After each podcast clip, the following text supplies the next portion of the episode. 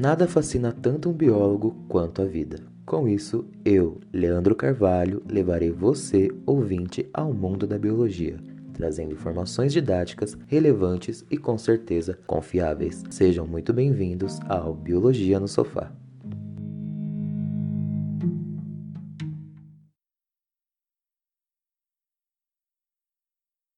Bom, sejam muito bem-vindos ao sexto episódio do Biologia no Sofá. O nosso tema é Educação Ambiental do Cotidiano e a minha convidada é a Natália Lima, uma grande amiga minha da faculdade.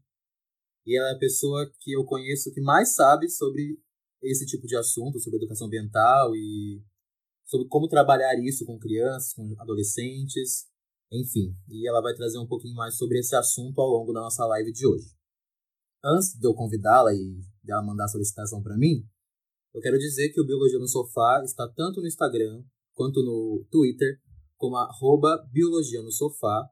Além disso, você pode mandar o um e-mail em biologianosofá.gmail.com. Olá! Oi, tá bem?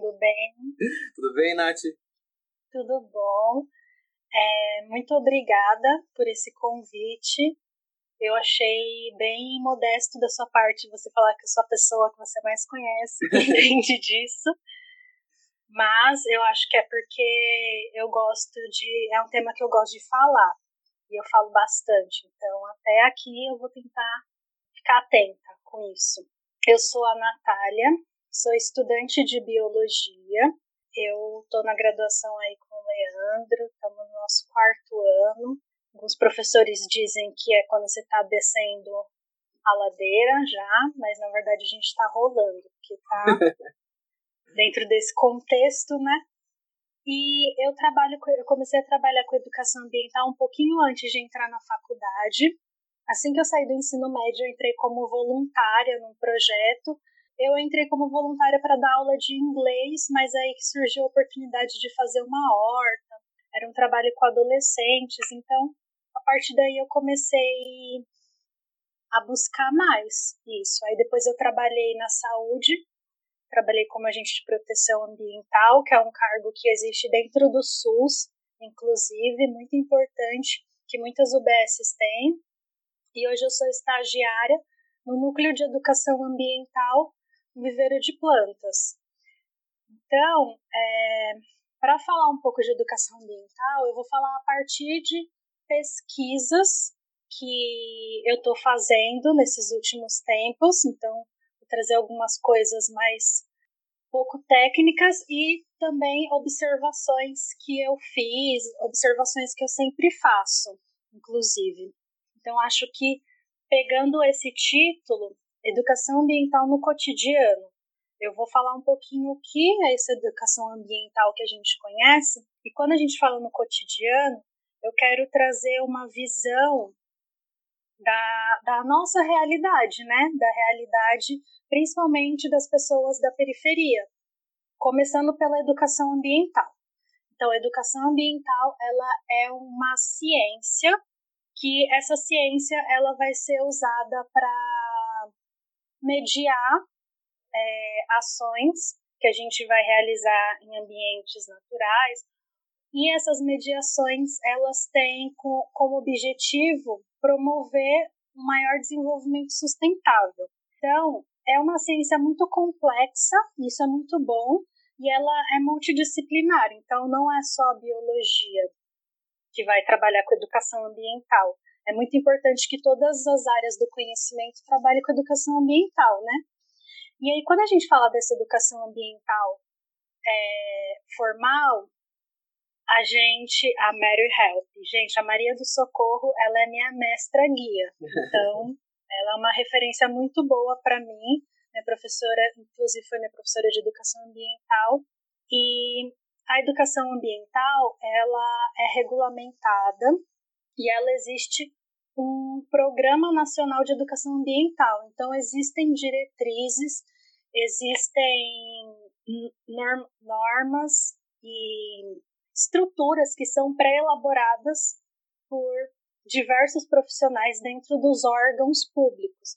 Então, principalmente o Ministério do Meio Ambiente. E aí, o último o último que foi lançado, porque ele é lançado de tempo em tempo, foi em 2018. E aí eu queria pegar um trecho aqui para falar um pouquinho da educação ambiental. Então, é, para a gente conseguir entender o que eu quero falar mais para frente, que é sobre o contexto, é, eu vou dar uma lida porque eu não quero perder nenhuma palavra.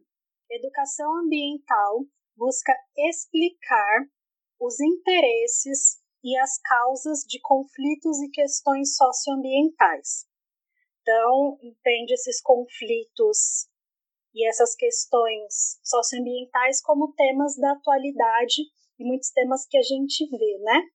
E aí, ao mesmo tempo que ele busca entender, ele quer construir a ciência, quer construir valores, conhecimento, competências e habilidades voltadas a transformar uma, uma realidade socioambiental. Então, além da, dessa ferramenta permitir que a gente entenda quais são esses conflitos, ela vai criar mecanismos também para a gente enfrentar esses conflitos de forma que a gente possa mudar essa realidade. Posso fazer uma pergunta já para você, que é do Luiz? Uhum. Aí depois a gente começa Pode. com as perguntas enviadas anteriormente, tá bom? Então a Luísa perguntou uma coisa que é muito interessante, né? Como podemos estimular o uso da educação ambiental em outras áreas, de forma a consolidar esse fator tão importante à humanidade? Isso é muito importante, Luiz, essa pergunta que você fez. Vamos supor, se a gente parar para. se a gente for destrinchar as áreas do conhecimento. A gente sabe que, por exemplo, biologia, geografia, é, ciências no gerais são matérias que é muito comum você ver práticas de educação ambiental. Então, a gente pode falar que é até um pouco óbvio que essas matérias vão estudar educação ambiental. Mas aí você pensa, por exemplo, língua portuguesa, português que a gente aprende na escola. Como que a gente vai incluir a educação ambiental no, nessa disciplina? Que aparentemente você não, você não espera que numa aula de português você vai aprender sobre educação ambiental. Só que tem tudo a ver. Língua portuguesa, história, sociologia, antropologia são ciências que estudam a humanidade, ciências que estudam o nosso sistema, que o, o nosso sistema capitalista tem tudo a ver com essas, com essas questões socioambientais que a gente já apontou. Então, na língua portuguesa, as pessoas, existe uma linha de estudo que é a construção das palavras. Eu, eu me fugiu o nome agora, mas a partir da construção das palavras, você consegue entender a origem de uma questão. Então, quando a gente fala, quando você fala alguma coisa, algum modo de dizer, ou essa essas palavras tradicionais que às vezes a gente vai buscar a etimologia, isso, obrigada, Thali. Você vai buscar a etimologia da palavra, você vai descobrir que na verdade o nome da cidade é o nome do tipo de formação rochosa que existe. O nome do rio, ele indica que ali tem alguma espécie. Então isso também, porque é uma interpretação ambiental que é possível. Uhum. E aí, meu, dentro da física também, todos os fenômenos físicos, dentro da química, então, são áreas que a gente, às vezes, a gente dentro da biologia não, não dá tanto crédito, né? Mas são muito importantes. Espero ter conseguido responder. Quando eu comecei a divulgar sobre a nossa live, eu pedi para as pessoas enviarem algumas perguntas, né? E a P. Costa Daniele perguntou uma coisa interessante.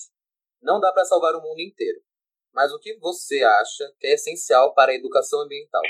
Eu acho que nesse momento que a gente está vivendo, é, coisas que são essenciais. É a gente entender os contextos, e eu quero falar um pouco disso também, a gente respeitar cosmovisões, que são visões diferentes de mundo, então a gente fazer resgates, principalmente pessoas que não têm tanto conhecimento da sua ancestralidade, porque teve um histórico apagado, tem, tem gente que tem muita certeza de onde é. Mas tem gente que nesse processo de resgate da ancestralidade percebeu que não a, a vivência na floresta, a vivência em ambientes naturais não está muito longe. Então, eu acho que isso são questões importantes. Assim, quando você entende um contexto, você entende porque não existe um rio limpo aonde você mora e no lugar do rio limpo você tem um córrego poluído. Quando você entende essa, quando você se reconhece como um povo, por exemplo, que é esse resgate da ancestralidade, você vai ter uma sensibilidade muito maior a se relacionar com um elemento vegetal, é, outros animais e integrar o seu corpo à natureza. Então, a gente também é ensinado a gente é ensinado a ser só cabeça. Eu particularmente fui ensinada a ser só mente, cérebro, mente e esqueci do resto do corpo. Então, a educação ambiental, quando você tem uma relação corporal, física mesmo, de você está disposto a se alimentar bem, você está disposto a sentir vento na cara, todos esses estímulos que você faz para o seu corpo, de pisar no chão, meu, isso é, são coisas simples, mas que fazem toda a diferença dentro desse processo. Nath, você falou um pouco sobre, a, sobre o que é educação ambiental, mas como surgiu a educação ambiental? É, qual é a relação disso com movimentos sociais? Você tinha citado para mim sobre a ditadura, a Guerra Fria. Como tudo isso tem relação? O que, que difere? Enfim. É, então, quando a gente pensa é, na educação ambiental, por exemplo, a educação ambiental ela começou a ser intensificada através de lutas de movimentos sociais. Então, existe aquele Primavera Silenciosa, que foi um livro que foi publicado 70, 72, se eu não me engano, que estourou, falando sobre o para diversidade de polinizadores. E aí eu trouxe dois contextos, é, que é Estados Unidos, norte da América, e sul da América nesse mesmo período, em 70, que foi quando começou esse boom. Nos Estados Unidos, estava tendo, além da Guerra Fria, estava em contrapartida o movimento hippie, que estava em ascensão nessa busca de um contato com a natureza e promover amor e paz.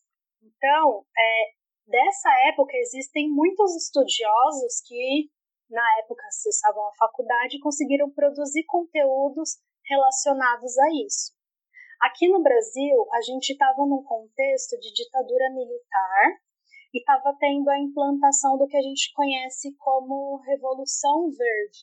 Foi apoiado por um grupo que se chama Rockefeller nos Estados Unidos, então foi apoiado pelos Estados Unidos.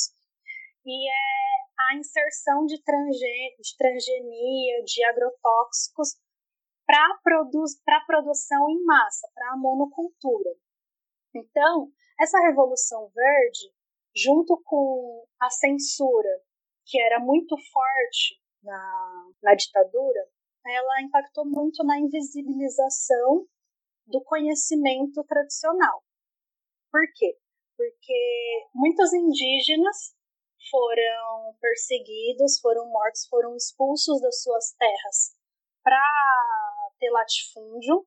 Muita muitas pessoas simples do campo, que não necessariamente pertenciam a alguma etnia indígena, muitas pessoas de quilombos. Então, nesse período, teve tanto a questão da censura quanto a questão da perca de terra. Então, aqui, o movimento que surgiu nessa época foi um movimento de luta pela terra, era um movimento diferente do que surgiu no movimento hippie, que tem que estar tá muito mais relacionadas à conquista da paz e do amor e do fim à guerra, né? Faça amor, não faça guerra. Aqui não, aqui as pessoas elas, as pessoas que estavam lutando, por exemplo, Chico Mendes. Chico Mendes é uma figura muito importante nas nas lutas na, no movimento ambientalista brasileiro. Ayrton Krenak, que eram pessoas né, que aprenderam com a floresta mesmo. Então, é, essa, essas, essa, essas duas diferenças, ela impacta muito na educação ambiental. Porque a educação ambiental que a gente estuda hoje, por exemplo, a educação ambiental que é regulamentada, ela foi inserida na educação brasileira há duas décadas atrás. Então, pouquíssimo tempo. E todo o conhecimento acerca do, da dinâmica do, da natureza, conhecimento sobre as plantas, que são milenares. Né? Esse conhecimento tradicional, ele não necessariamente é visualizado como educação ambiental. Esse, a educação ambiental, ela vai valorizar o conhecimento tradicional com certeza, mas esse conhecimento tradicional não é uma não é uma ferramenta vista igual à ferramenta de educação ambiental, que tem todas as diretrizes, que tem todas as normativas. Não sei se ficou muito confuso. Também. Não, não. ficou bem claro. É, uma outra coisa, você falou desse contexto, essa história toda, mas falando nos dias de hoje, agora, 2020, como a gente faz educação agora? Bom, isso é uma, é uma pergunta que eu estou estudando ainda, né? Eu, eu não vou conseguir dar uma fórmula, porque é realmente uma coisa que eu estou estudando. Então, coisas que estão me aproximando muito e que estão me ajudando é diversas linguagens. Então, eu tô, eu tô tendo, tô fazendo aula online, né? Então, eu tô fazendo aula de palhaçaria, tô fazendo aula de dança e aula de desenho. Então, nesses, nessas três linguagens que eu estou estudando, eu estou vendo quais, como trabalhar a educação ambiental nisso, né? Então, meu amigo, ele dá aulas de danças populares. E as danças populares, elas são representações do ambiente que uma cultura desenvolveu essa dança. Então, a galera da praia dança a ciranda. Então, a ciranda você vai fazer todo um movimento como se você estivesse pisando no, na água do mar, como se você estivesse caminhando na areia. Então, isso é uma forma muito legal de você fazer uma, uma atividade, uma sensibilização relacionada a toda essa dinâmica do ecossistema marinho. Aí algumas danças que são desenvolvidas no interior da caatinga. Então vai ter uma outra dinâmica corporal, porque como eu falei, o corpo ele dialoga com o ambiente. Então, eu acredito que tem que ser uma educação ambiental que tem essa comunicação com o corpo inteiro. O corpo também é mente, o corpo é braço, o corpo é perna. E respeitar cosmovisões, que são visões de mundo. Então, isso também é muito importante. A gente que é biólogo, a gente fica agoniado às vezes de ver o nome errado das coisas, né?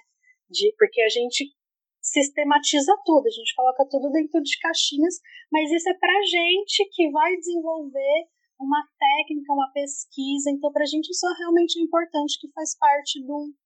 Mas às vezes dentro do processo de educação ambiental, isso tem que ser, meu, tem que deixar para lá. Quando a pessoa entrar em contato, que ela realmente se sentir confortável, aí tudo bem você avançar de querer falar do receptor de membrana X que vai se ligar e você tinha falado sobre. Deu, deu. você tinha falado sobre os movimentos sociais no, no início, no surgimento, que andou lado a lado com a educação ambiental.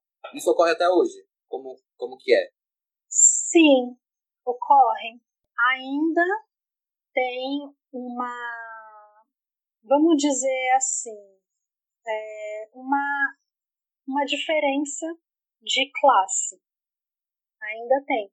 Então você percebe que em alguns bairros a educação ambiental ela não é tão crítica, tá? Então eu tô falando em São Paulo surgiu uma galera muito forte e isso é muito da hora fazendo quintais brincantes, fazendo pedagogias ao ar livre. Só que assim, em bairros de classe média alta. Então, às vezes, esse, esses trabalhos, eles não têm a criticidade do que trabalhos na periferia. Então, aqui eu vou falar do Grajaú, aqui da Zona Sul, porque é o que eu conheço, né? Mas existem muitos movimentos que são ambientais e que estão ligados com moradia popular, com ocupação, que é uma questão que a gente tem que pensar, né? como morar, ter uma dignidade de moradia, respeitando os limites do meio, alimentação.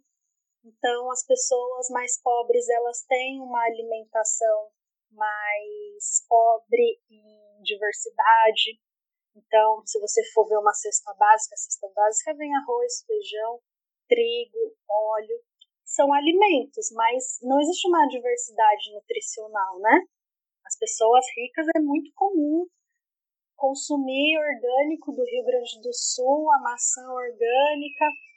Então, é, infelizmente, ainda existe um, uma elitização em alguns pontos, mas na periferia existe um momento muito, muito bom. Nessa quarentena, a, a quantidade de alimento orgânico que foi consumido dos produtores daqui do extremo sul, daqui de Parelheiros, aumentou muito. Compras coletivas de alimento orgânico direto do produtor, que o alimento fica mais barato porque não tem o custo de transporte, e doação, muitas doações de alimento orgânico também para as pessoas na periferia. Então, esse momento de, de coronavírus, ele também está sendo um momento que os movimentos da periferia estão se fortalecendo, assim, no limite do possível. Uhum. Então, eu vejo principalmente associado a isso: alimentação, água e floresta, né? Porque água e floresta é um do lado do outro, assim. Não, não tem água se não tiver floresta. É essência, né? O Luiz perguntou outra coisa muito interessante. Como fazer isso com esse aumento populacional absurdo? Principalmente numa cidade que é São Paulo, né? Uma metrópole lotada de pessoas. E como fazer isso nesse momento? Nesse caso. É. Então, é, essa a questão, por exemplo, da, do aumento populacional, é, a, questão da urbanização são questões que passa para o indivíduo, que passa do âmbito individual. Então, é um âmbito coletivo de. Agora a gente fala de uma conscientização, uma educação política. É o maior desafio, né? Porque se a gente pensar em educação ambiental, é, conflitos socioambientais, tudo isso tem a ver com decisões políticas. Então, a gente tem que se sentir confiante no sentido de entender o, o, o papel e entender os mecanismos de organização. Assim. Tem muita gente que tem muito domínio sobre isso, então faz petição, vai conversar com, com o vereador, mas é, são coisas distantes, né?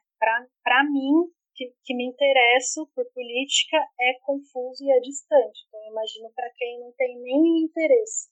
É, trazendo mais para esse assunto periférico, a Ana tinha feito uma pergunta muito interessante. Que qual didática você utiliza para ensinar sobre educação ambiental a crianças e, e jovens periféricos? É, tem muito muita pegada do, dos encantados. Então a criança ela está descobrindo, é novidade. Pra, não para todas as crianças, né? Existem muitas crianças que têm infância corrompida e é muito comum, muito comum mesmo. Mas você percebe assim que existe. Você tem que ser muito observador para você entender qual é a criança que é mais agitada, é mais para frente, gosta de tomar iniciativa, qual é a criança que fica mais reclusa, qual é a criança que fica mais quieta e a partir disso trabalhar com coisas que encantam. Então, os sons da natureza, você observar e em busca de coisas, então observar restos de bicho, observar folhas, diferenças, tá mais para esse campo, né?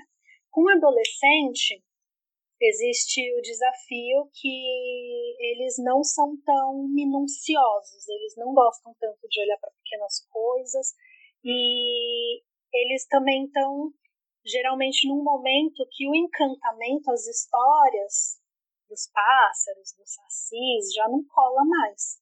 Quer dizer, cola, mas eles não querem assumir, né?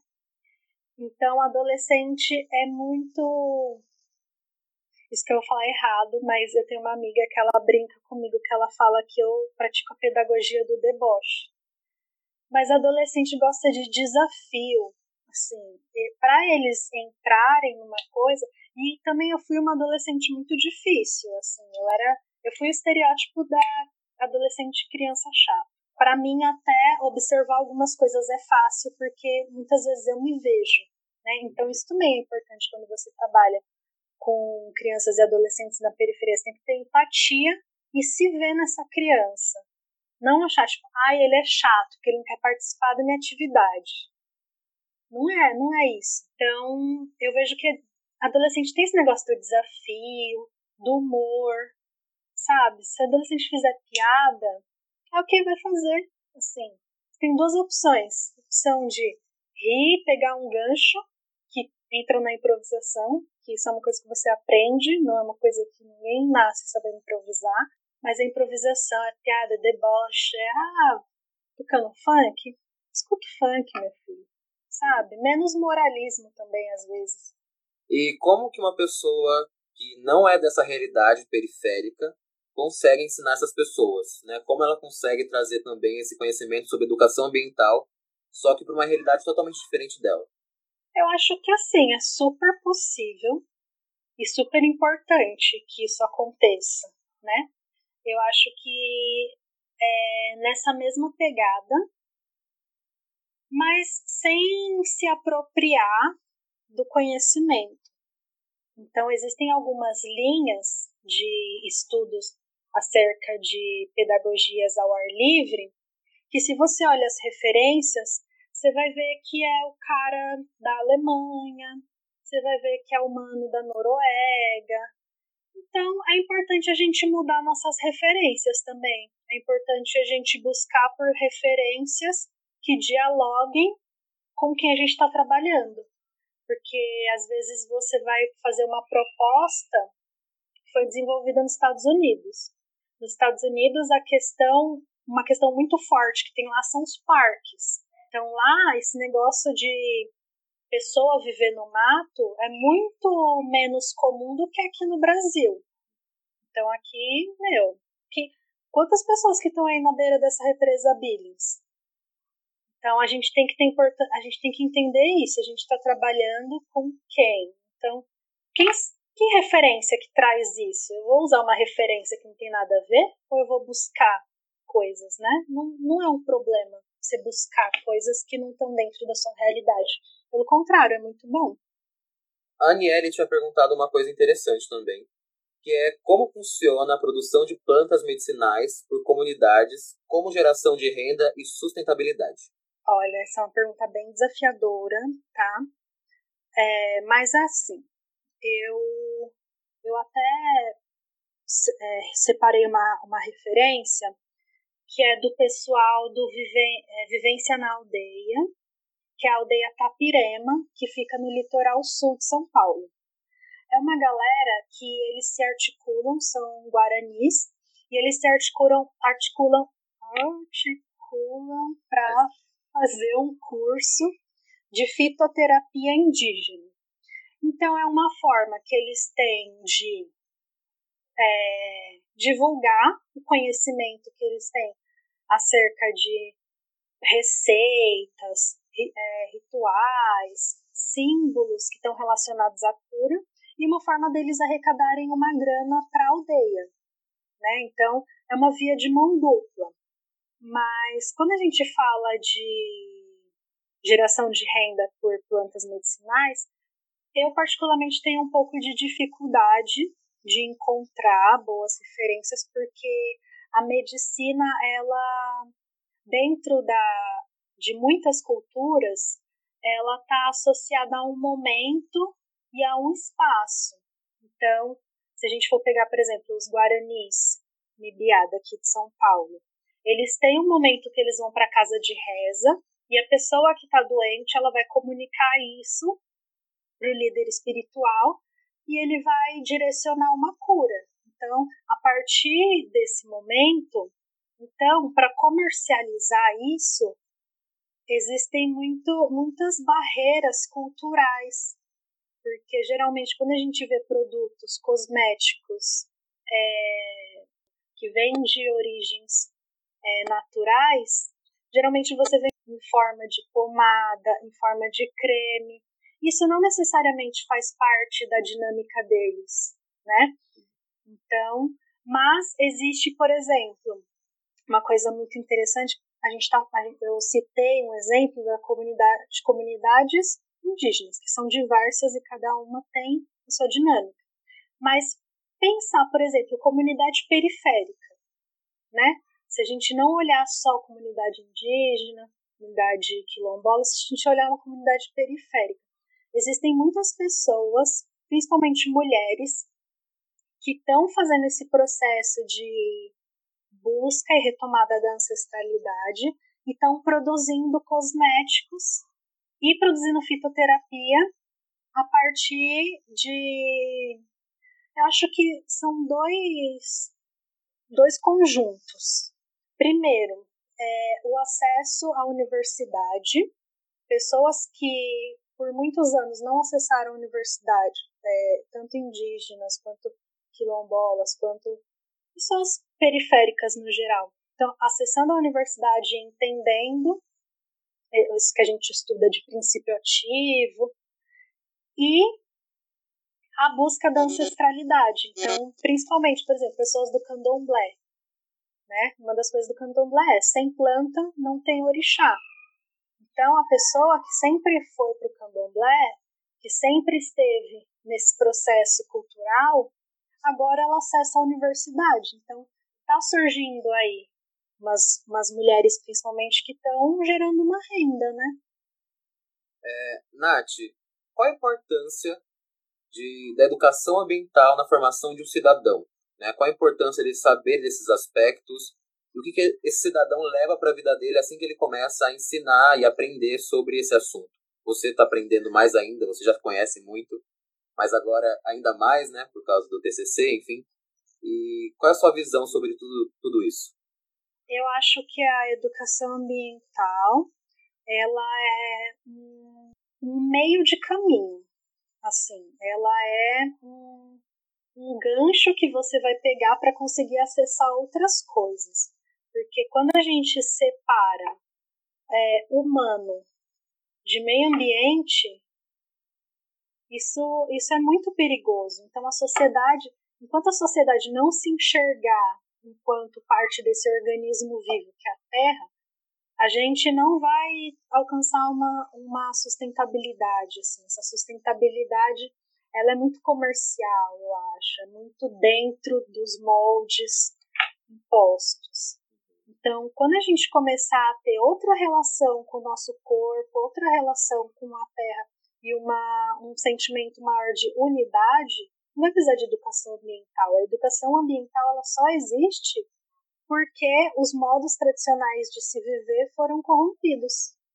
E os modos tradicionais de se viver não tinha muito muita ciência para você saber como viver, não tinha cursos e não, era simples, era só viver. Claro que hoje em dia a gente fala de né, contexto que não adianta a gente achar que educação ambiental vai levar a gente para antes da invasão. Também eu não estou dizendo isso. Mas eu estou dizendo que, meu, o mínimo que a gente fizer dessa busca, dessa reconexão, já vai ser show. Teve uma pauta que você levantou para mim que era sobre a educação no ar livre e a educação em casa. Quais são esses desafios? Sim. Quais são as diferenças? Como fazer essas, esses dois tipos de educação? Então, é outra coisa que eu também não, não vou dar uma, uma fórmula, porque eu também estou estudando, né? Quero sempre frisar isso. Mas a educação ao ar livre, ela tem a ver, primeiro, com transformação de realidade. Então, você tem um ambiente que te gera conflito, que geralmente é o córrego poluído atrás de casa. Então, a partir desse conflito, você gera uma situação de incômodo e você vai atuar a partir desse incômodo. Então, isso é uma coisa muito legal de se trabalhar ao ar livre. E eu tô falando de, eu tô falando de realidades em que, meu, a esgoto a céu aberto, lixão, rato. Então, a partir de todos esses conflitos que existem em geralmente comunidades e tem grande aglomeração, você consegue trocar uma ideia de uma forma leve, assim. Então, não olhar para o córrego como um depósito de esgoto, olhar como um rio, porque um córrego é um rio, lembrar, porque quando a gente também afirma, né, a gente vai voltando, a gente vai, acho que esse processo de conscientização, muito entre aspas, porque é muito muita coisa conscientizar alguém, mas esse processo de conscientização ele vem muito também através da palavra, da afirmação. Isso não é um córrego, isso é um rio. Sabe como o rio surge? Então a interpretação do ambiente. Se a gente mora no morro, isso daqui já foi uma montanha, tipo uma montanha, né? Porque biólogo, geólogo, de forma chata, vai falar assim, não é uma montanha. Mas, sabe, esse morro era uma floresta. Então, conseguir também levar pro levar um pouco desse desse olhar assim. Imagina como era antes.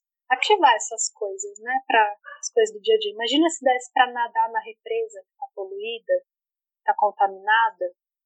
Tudo isso faz parte da educação ao ar livre e quando possível, né, interagir no sentido de meu, mexer na terra, é, coletar flores silvestres, coletar planta. Não é todo lugar que vai dar para fazer isso, mas quando puder, isso é muito legal de você ter esse contato. E em casa, existe esse desafio que a gente está lidando agora de, de isolamento social. E eu sou uma pessoa que eu moro sozinha. Então, o contato que eu tenho assim com criança e que eu consigo mais ou menos puxar um gancho para educação ambiental é com a minha irmã, que a gente conversa por videochamada e a minha vizinha que vem trocar uma ideia comigo quando eu tô no quintal. As duas, elas têm a mesma idade, oito anos. E aí é muito legal esse lance da curiosidade. Então, você ouvir mais do que você falar às vezes. Então, fazer um desenho. O que, que, que é isso que você desenhou? Onde será que a gente encontra isso? Então, através dessas linguagens artísticas também você fazer uma mímica, você simular que você está em outro lugar, você fazer uma dança. Então, dentro de casa, alimentação, você é, cuidar da sua alimentação, que isso também é um ponto da educação ambiental, você se alimentar melhor, cuidar do seu corpo para poder cuidar do planeta e reutilizar, os restos de alimento, plantar no limite do possível, às vezes não tem espaço, mas o espacinho que tiver, plantar, ver o que acontece, testar, errar. É muito legal errar, é muito importante errar. Fazer, pegar essas receitas da internet de desinfetante natural, de. Ou então brincar com a água, assim, pegar uma bacia de água, brincar. Tudo isso são coisas que dá para fazer, né? pigmentos naturais, pegar resto de, de carvão do churrasco, ralar, fazer uma tinta preta, pegar urucum, cúrcuma também. São tudo estímulos, né? Estímulos que têm o objetivo de sensibilizar. O que, que a pessoa vai fazer? É, tratamento de resíduo, né? Cagem, dá para você fazer tanto em balde, em ambientes mais reduzidos, quanto ah, num quintal, para quem tem, né? é outra questão. Quem tem quintal? É, Nath, a gente fala, eu pelo menos penso muito em educação ambiental, logo vem na minha cabeça terra, planta, essas coisas assim, natureza, natureba, né? Eu adoro, inclusive. Mas a gente trazer para uma realidade da cidade de São Paulo, principalmente para, sei lá, pessoa que mora mais pro centro, ou não tão perifericamente, é, onde a gente só tem asfalto. Como fazer essa educação ambiental no local sem natureza e é só asfalto, só prédio. Como é possível fazer isso? Isso não necessariamente no contexto da, do isolamento social, tá? Pensando no, de ah. modo generalista mesmo. Assim, um lugar sem natureza não, não existe. Então, uma das primeiras coisas que a gente tem que fazer, que você até comentou, é a gente desmistificar esse olhar de meio ambiente. Então, meio ambiente é uma coisa longe é uma coisa muito distante. lá na floresta amazônica. Por isso que a gente também associa mata, né? A gente não imagina a natureza como um deserto. E natureza é tudo. Natureza, a gente sente o frio, a gente sente calor, chove, faz seca, a gente respira, nosso corpo sua, transpira. Então, para a gente mudar o meio ambiente, a gente tem que mudar a nossa visão de mundo. É, não é no que é, não é o que é palpável, é o que está dentro da sua memória e o que você se permite enxergar. Então, é, não é muito difícil você olhar para um asfalto e imaginar que embaixo desse asfalto tem uma terra. E se você for mais profundo, vai ter muita coisa que eu capaz de eu errar se eu falar. Mas não é muito difícil você olhar para o céu e pensar que existe todo um universo complexo. Não é difícil você abrir a torneira, pensar que. Então, eu acho que nesses lugares onde a natureza. As coisas naturais, né, os elementos naturais não são tão. Eles são muito mascarados, eles são muito escondidos. Eu acho que é um exercício de é, colocar um filtro assim no seu olho para você tentar fazer esse exercício de achar a natureza do lugar, porque não existe não ter natureza. E é isso, não pensar a natureza só como a floresta amazônica. É, agora eu queria fazer um quadro com você, mas antes disso você quer dizer mais alguma coisa sobre o nosso tema? Ou tá tudo bem? Bom, eu acho que é um convite que eu faço da gente rever esse, esses nomes que a gente dá. Então, da gente rever esse negócio de educação ambiental, né? Vamos tentar trazer educação, assim, vamos tentar fazer esse teste de não se separar da natureza, mas de que a nossa é, educação no geral seja mais integralista, assim, que a gente consiga alcançar outros olhares e que isso é um desafio, mas é um, um convite que eu faço. Bom, então vamos para um quadro que eu chamo de Momento Átila versus Momento Richard. Momento Átila versus Momento Richard. Esse quadro é em homenagem a duas pessoas, tá? Um profissional e outro nem tanto, digamos assim.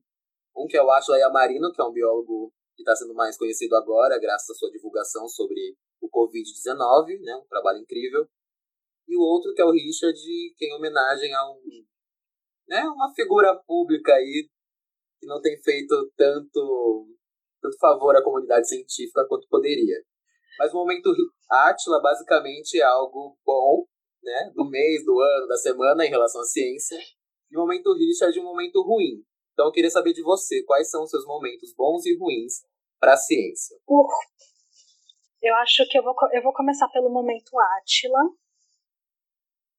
Mano, é, assim, isso não deveria ser uma coisa de eu ficar super feliz, porque deveria ser uma coisa óbvia para todo mundo, mas infelizmente, né, o óbvio, ele, se é verdade, se é óbvio, passa.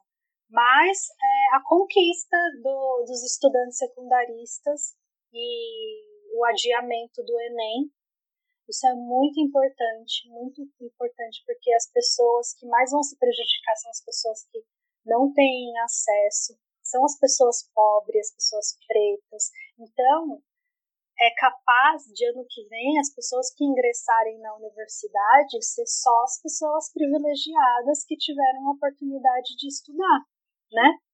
Então, para a ciência, é muito importante que a ciência é, seja reparativa. Reparação histórica, ela tem que acontecer.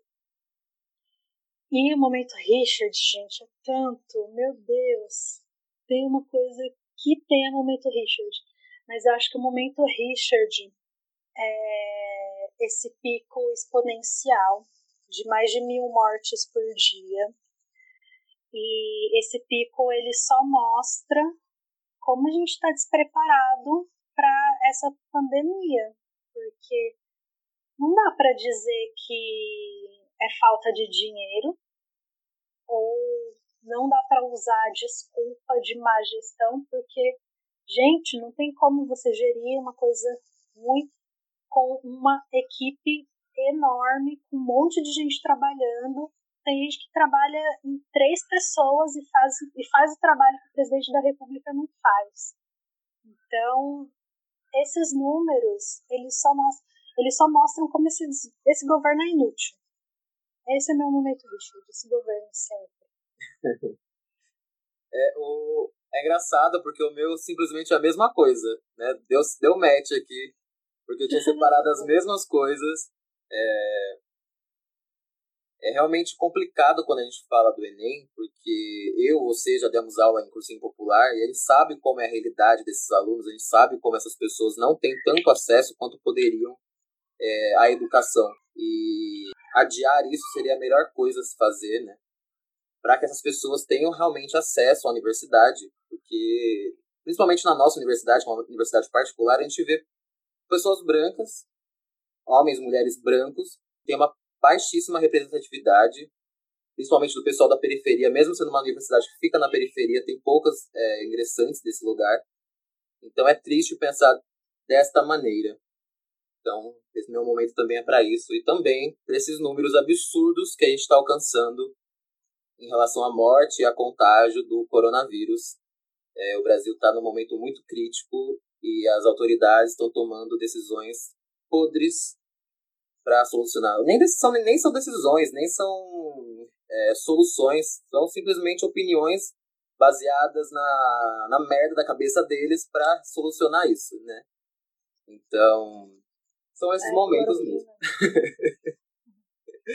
é, e agora, para a gente encerrar, eu gostaria de pedir as suas indicações. Hoje eu não vou indicar quase nada.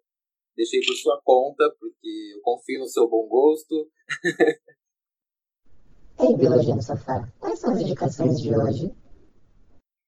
É, eu separei, eu fui separando as coisas e aí eu vou ter que entrar até na nossa conversa para eu. Se quiser, eu falo para você Mas, e você ó, fala. Pode ser? Tá. Eu tenho tá. anotado aqui, daí você vai abordando um pouco sobre cada coisinha.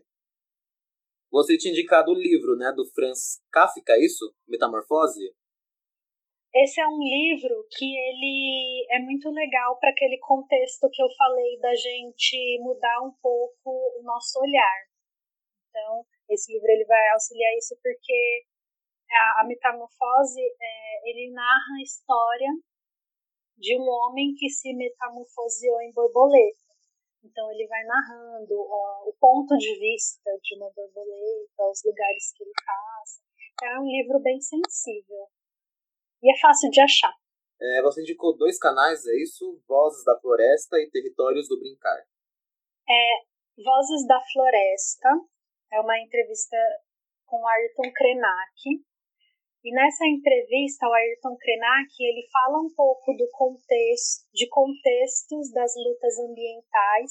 Então, quando ele era mais novo, ele teve uma atuação muito forte. Tem um vídeo que é muito famoso dele, que é ele pintando a cara no meio do congresso e falando sobre a, o povo dele. E o Territórios do Brincar, e é uma pesquisadora que ela sai pelo Brasil para conhecer as brincadeiras das crianças em diversos locais. A maior parte das brincadeiras ah, não são com brinquedos de plástico e, né? Tem também, mas mostra tudo. E os Instagrams que você passou são três, né? O arroba uh, Casa Equativa. É um Casa Equativa, é um coletivo que tem aqui no extremo sul, principalmente é, que eles, estão, eles têm uma sede na Ilha do Bororé, e eles atuam em rede, então eles estão sempre atuando com outros coletivos. Então, se você conhece esse coletivo, é muito comum que você vá conhecer outros do Grajaú. E no momento eles estão fazendo uma articulação de vendas de alimento orgânico da galera que produz em parelheiros e você compra uma cesta por um valor reduzido, porque é preço diretamente do agricultor, você pode doar um valor, e aí esse valor ele é revertido para alimentação, é, alimentação com os alimentos orgânicos para famílias em situação de vulnerabilidade aqui no Grajaú. E aí eles lançaram um zine, eles divulgaram hoje, inclusive, lá na página deles, com orientações e recomendações, tanto para cuidados de higiene, quanto para alimentação e pensando nessa realidade, nesse contexto da periferia também. Também tem o arroba Ser Criança Natural e o arroba Árvore e Água. O Ser Criança Natural, eles têm um trabalho muito massa, então eles vão colocando algumas propostas, assim, nas publicações de coisas que você pode fazer dentro de casa, principalmente para quem tem criança em casa, mas eu, assim, né? Quem é uma criança ainda, tipo eu, é bem legal. E aí tem alguns estímulos, assim, pessoas que moram em prédio. Então você olhar para a janela e contar quantas árvores você consegue ver. Então tá dentro também do que você perguntou sobre as pessoas que estão morando mais no centro. Eles têm, eles têm um material que dialoga com uhum. essa realidade. E o Árvore e Água?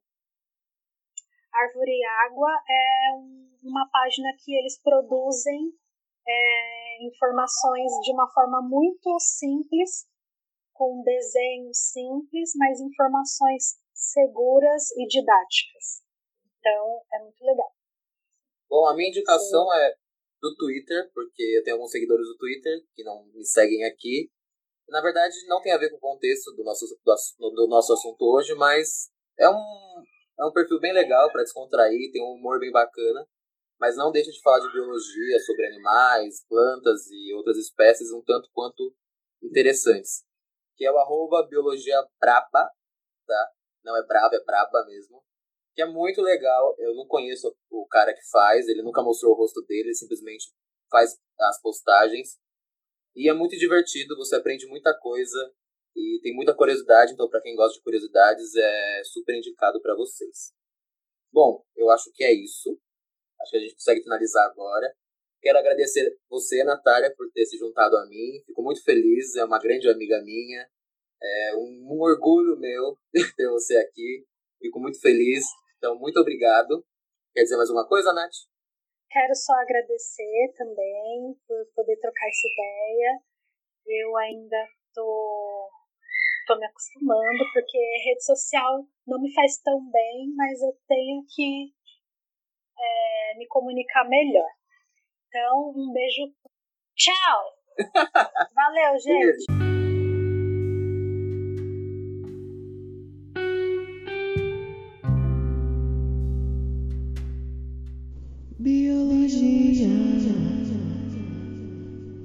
Sofá. Biologia no